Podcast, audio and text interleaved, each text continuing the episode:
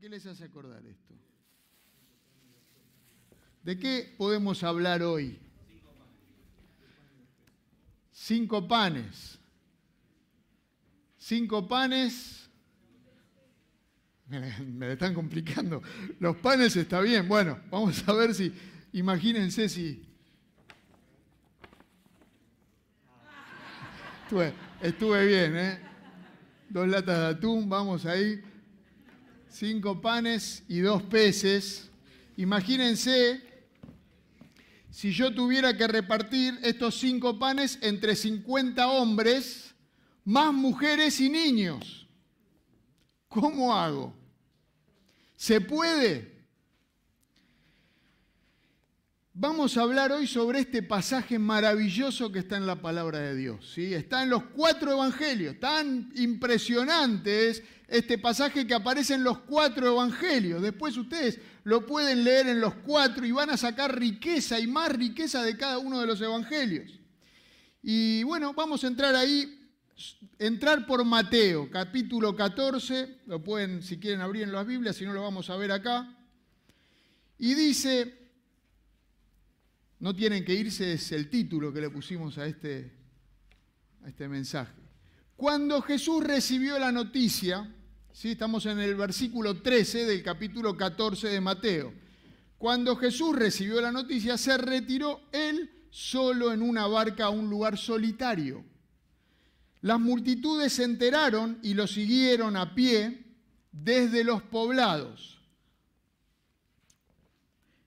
¿Cuál es la noticia que se entera Jesús? ¿Eh? ¿Dónde estamos? Jesús se entera que Herodes había decapitado a su primo Juan. ¿Qué Juan era este?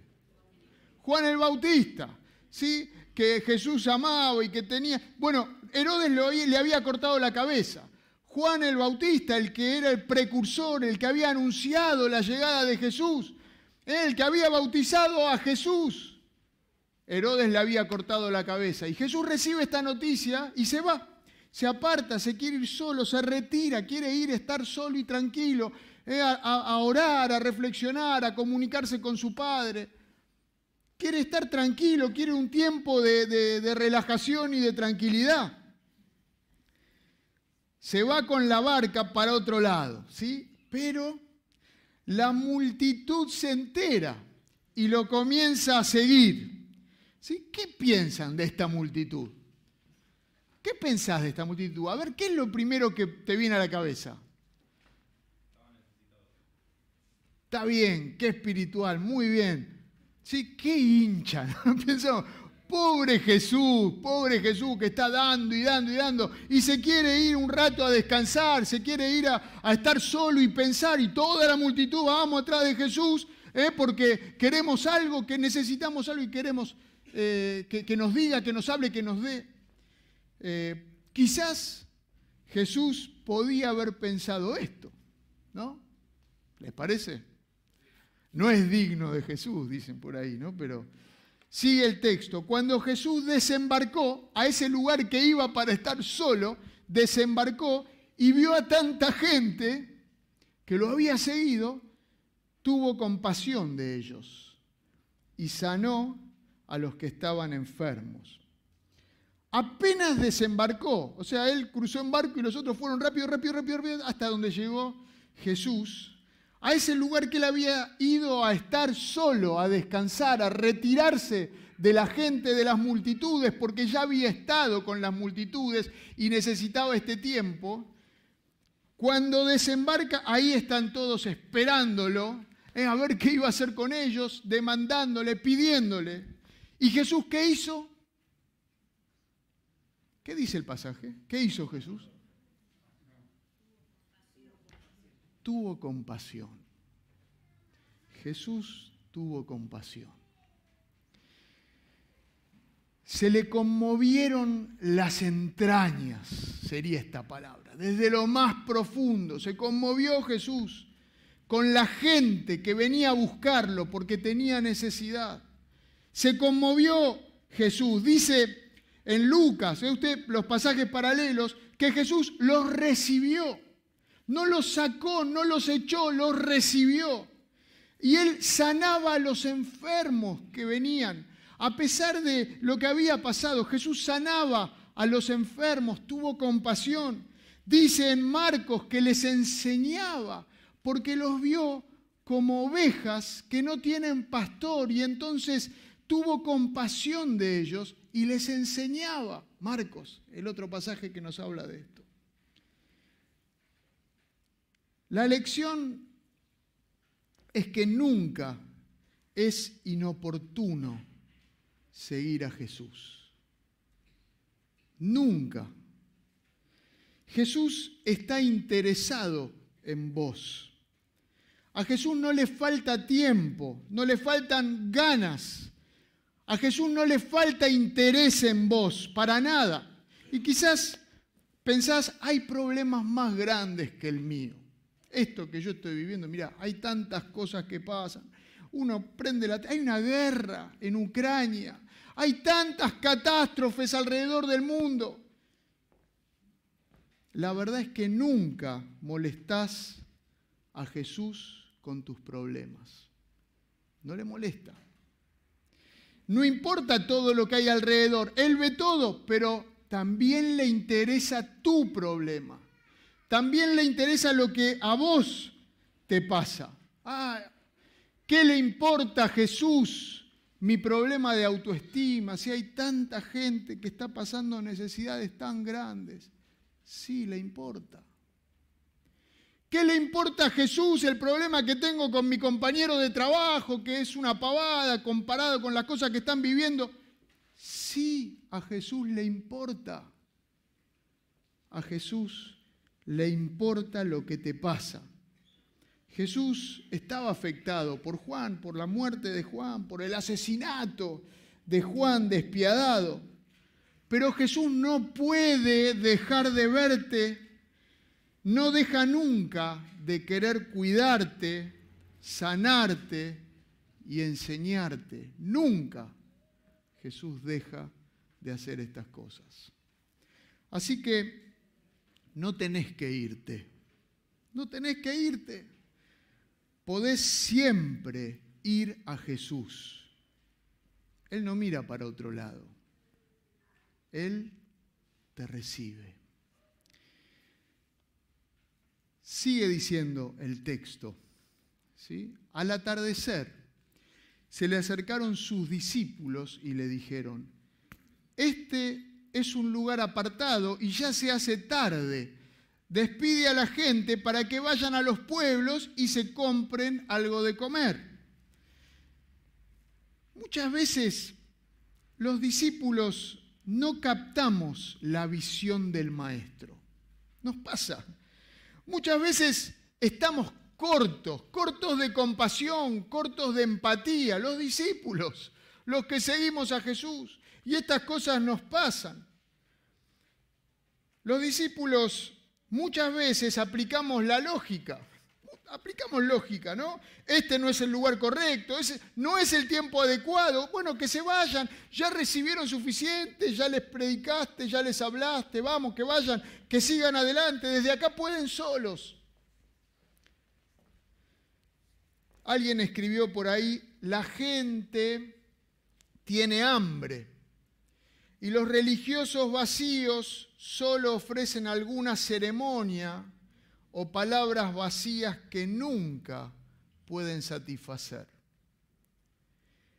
La gente tiene hambre y los ateos y escépticos tratan de convencerlos de que no tienen hambre en absoluto. La gente tiene hambre y el exhibicionista religioso les da videos y luces luminosas y música llamativa. La gente tiene hambre y el animador les da acción ruidosa y rápida, tan ruidosa y rápida que no tienen tiempo de pensar. La gente tiene hambre. ¿Quién les dará el pan de vida? Muchas veces los discípulos perdemos la visión del maestro. Nos perdemos sigue diciendo, No tienen que irse, contestó Jesús. Denles ustedes de comer. A pesar de que los discípulos no estaban a la altura, ¿eh? los discípulos tampoco tienen que irse. Jesús los está invitando a trabajar con él, a estos discípulos. Sigue el texto diciendo, y ellos objetaron, no tenemos aquí más que cinco panes y dos pescados. Tráiganmelos acá, les dijo Jesús. Es que los discípulos todavía no lo ven. Los discípulos no ven lo que está pasando, lo que ven es la lógica. 200 ¿eh? denarios, dicen, no alcanzarían, otras versiones, no alcanzarían para comprar pan para toda esta gente. Es casi un año de trabajo, 200 denarios, un denario por día. Felipe dice, hace las cuentas, casi un año de trabajo, no se puede, es imposible. Y Andrés, el hermano de Pedro, ustedes después comparen las versiones, Andrés, el hermano de Pedro, es el que había llevado a Pedro a Jesús, ¿se acuerdan?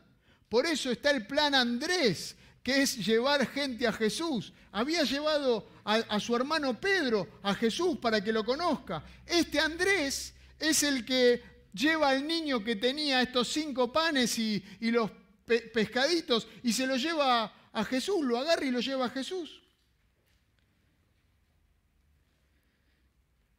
Esta es una buena lección también para los discípulos.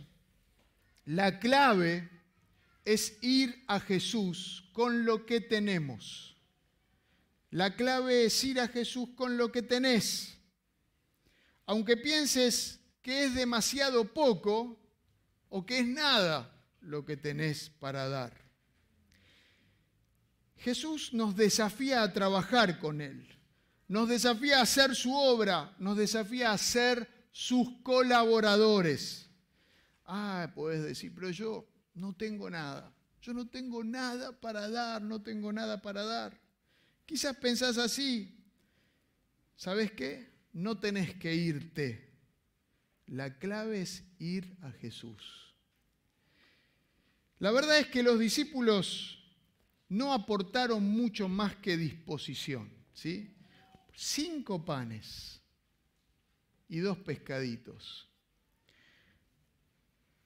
Alcanzaban. ¿Cuánta diferencia había? Dice el último texto de este párrafo que los que comieron eran cinco mil hombres sin contar a las mujeres y a los niños. Algunos dicen que podían ser 15 mil o 20 mil personas. Hay más mujeres y niños, ¿no? Cinco panes y dos pescados. ¿Hacen alguna diferencia? ¿Aportan algo? Ni para 15 mil, ni para diez mil, ni para cinco mil. Cinco panes y dos pescados. O sea, lo que tenemos acá.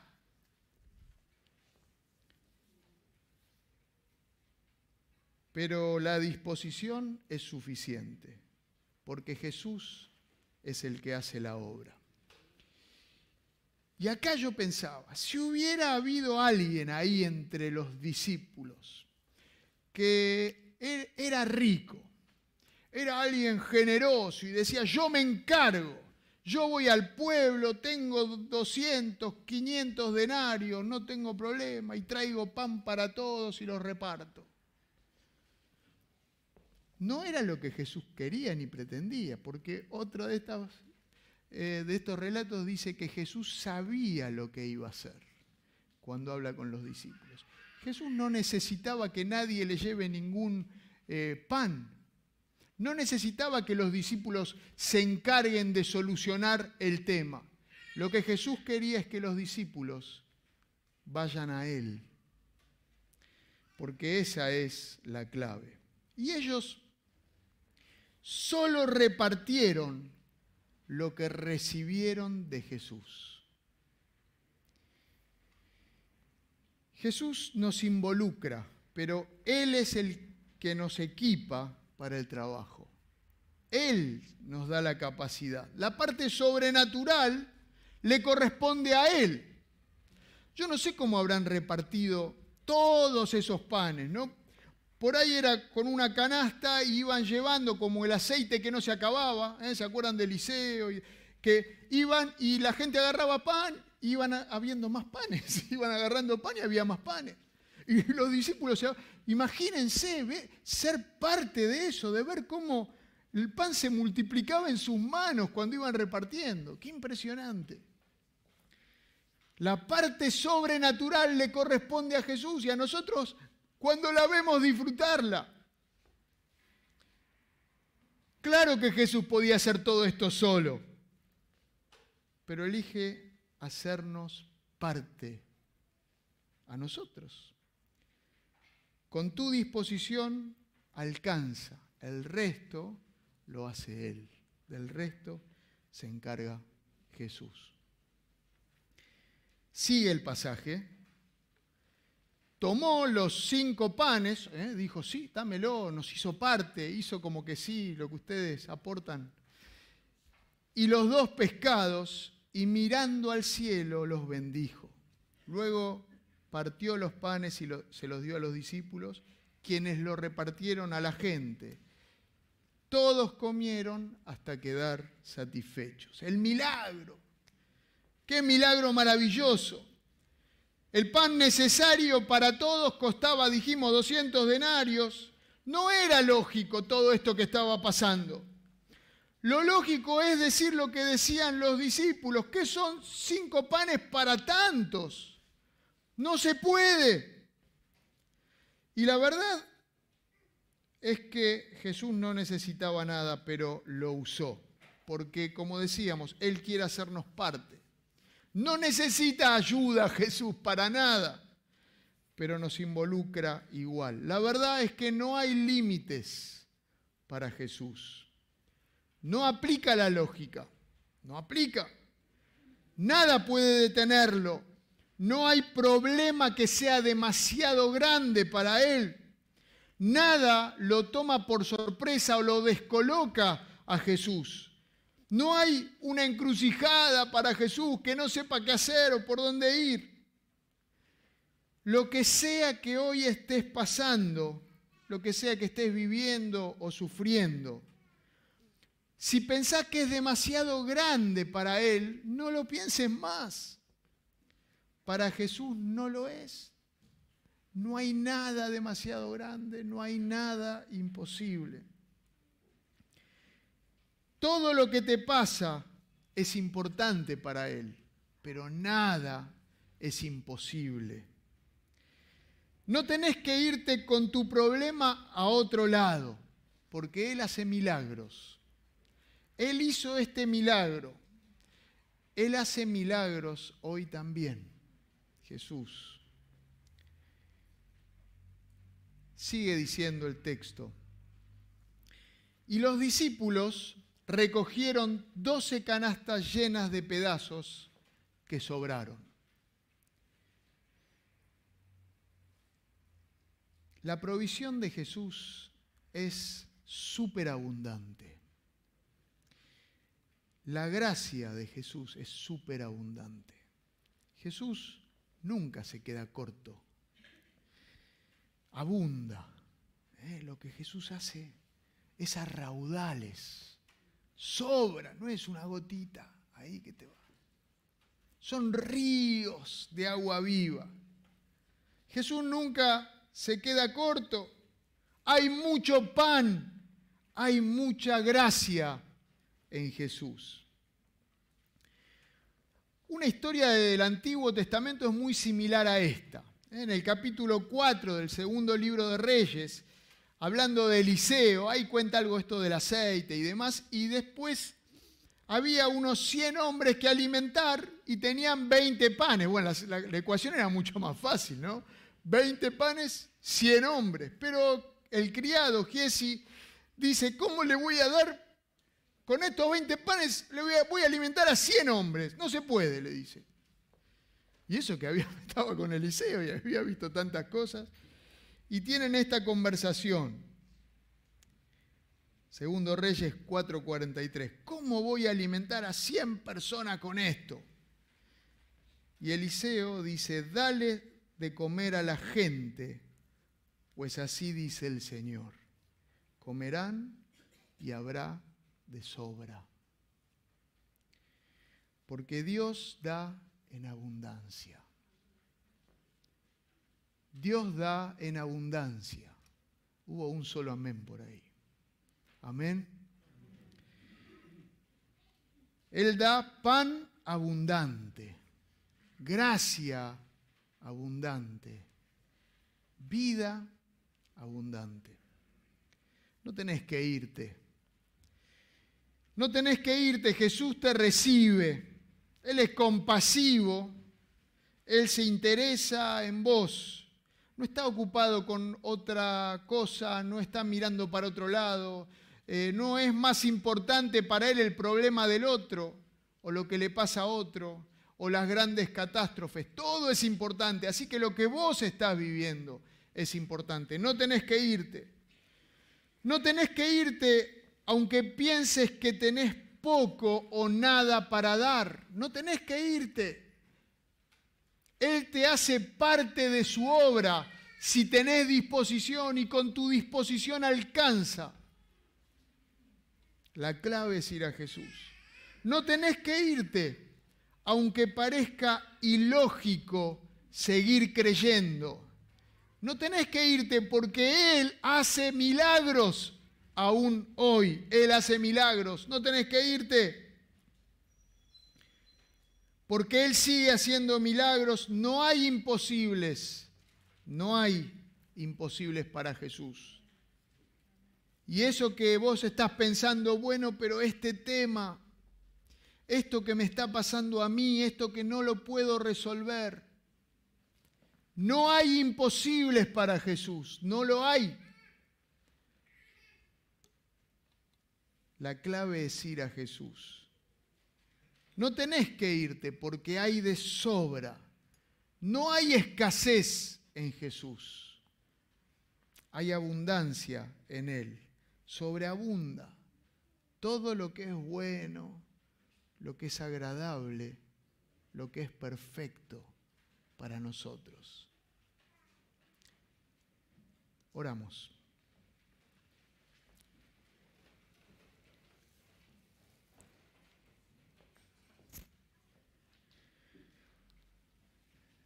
Señor,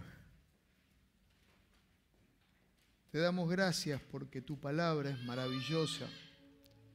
Gracias porque tu palabra nos enseña y nos invita a que sigamos poniendo la confianza en vos. Señor, gracias porque vos nos recibís. Podemos ir a vos, Señor, en cualquier situación. Gracias porque te interesás en mí, te interesás en cada uno, como si no hubiera otro. Gracias, Señor, gracias porque no nos despreciás de ninguna manera, porque siempre estás dispuesto a escucharnos, a abrazarnos. Señor, que podamos ir a vos como estamos, con lo que tenemos, para que vos hagas tu obra en nosotros y a través de nosotros. Gracias porque tu obra es abundante, porque tu gracia se derrama. Gracias, Señor, que podamos disfrutar esta relación con vos de vida abundante. Señor, toda la gloria para vos. Señor, y los que estamos pasando momentos diversos, los que están sufriendo, los que piensan que con este tema no se puede, que puedan confiar en que vos estás ahí, que vos escuchás que vos transformás, que vos haces milagros, que vos tenés mucho para dar. En el nombre de Jesús. Amén. Que Dios nos bendiga.